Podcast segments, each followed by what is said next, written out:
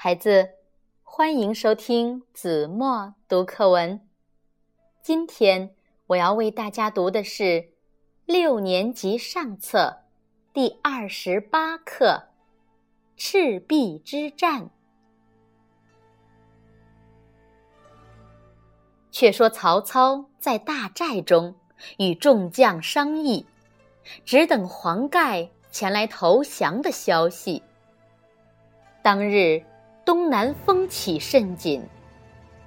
程昱入告曹操曰：“今日东南风起，宜欲提防。”操笑曰：“冬至前后，安得无东南风？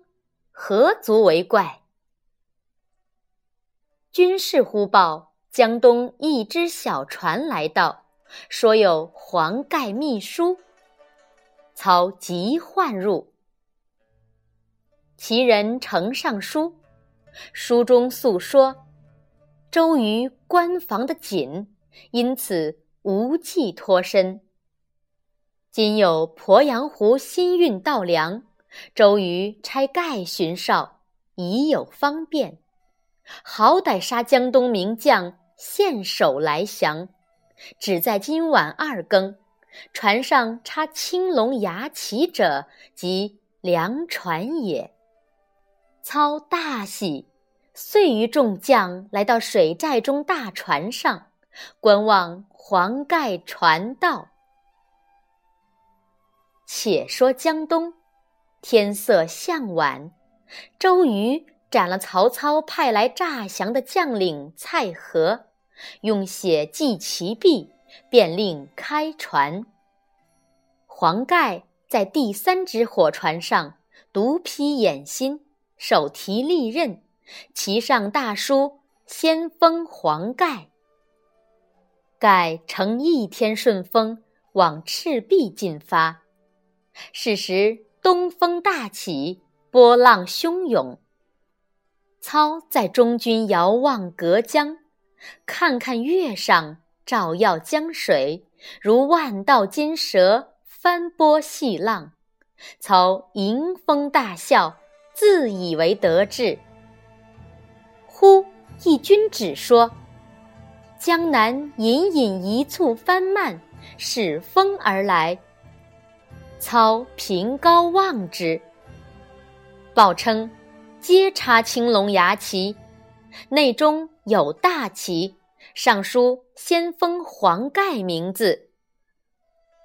操笑曰：“黄盖来降，此天助我也。”来船渐近，程昱观望良久，谓操曰：“来船必诈，且休教进寨。”操曰：“何以知之？”程昱曰：粮在船中，船必稳重。今观来船轻而且浮，更兼今夜东南风甚紧，倘有诈谋，何以当之？操醒悟，便问谁去止之。文聘曰：“某在水上颇熟，愿请一往。”言毕，跳下小船。用手一指，十数只巡船随文聘传出。聘立于船头，大叫：“丞相君旨，南船且休进寨，就将心抛住。”众军齐喝：“快下了棚！”言未绝，弓弦响处，文聘被箭射中左臂，倒在船中。船上大乱，各自奔回。南船距操寨只隔二里水面。黄盖用刀一招，前船一齐发火。火趁风威，风助火势，船如箭发，烟焰涨天。二十只火船撞入水寨。曹寨中船只一时尽着，又被铁环锁住，无处逃避。隔江炮响，四下火船齐到。但见三江面上火烛纷飞，一派通红，漫天彻地。曹操回关岸上营寨，几处烟火。黄盖跳在小船上，背后数人驾舟，冒烟突火来寻曹操。操见事急，方欲跳上岸。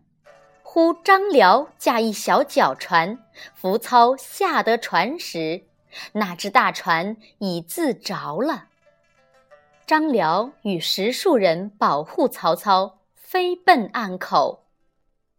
黄盖望见穿绛红袍者下船，料是曹操，乃催船速进，手提利刃，高声大叫：“曹贼休走！黄盖在此！”曹叫苦连声，张辽拈弓搭箭，去着黄盖较劲，一箭射去。此时风声正大，黄盖在火光中，哪里听得弓弦响？正中肩窝，翻身落水。却说当夜，张辽一箭射黄盖下水。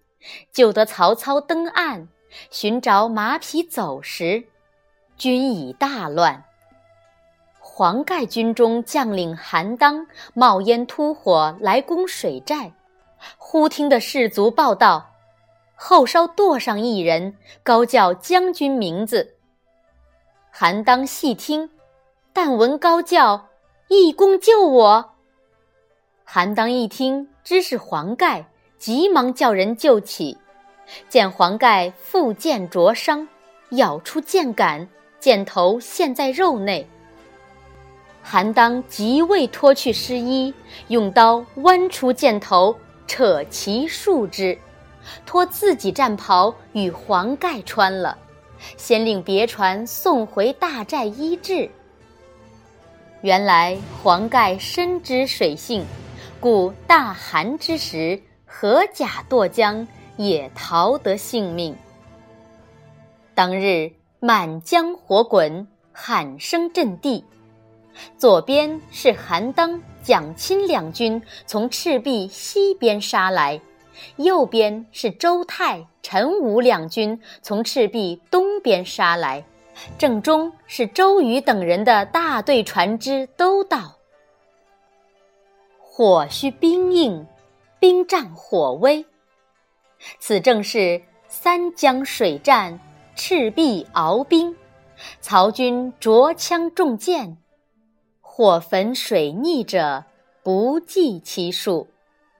后人有诗曰：“魏吴争斗决雌雄，赤壁楼船一扫空。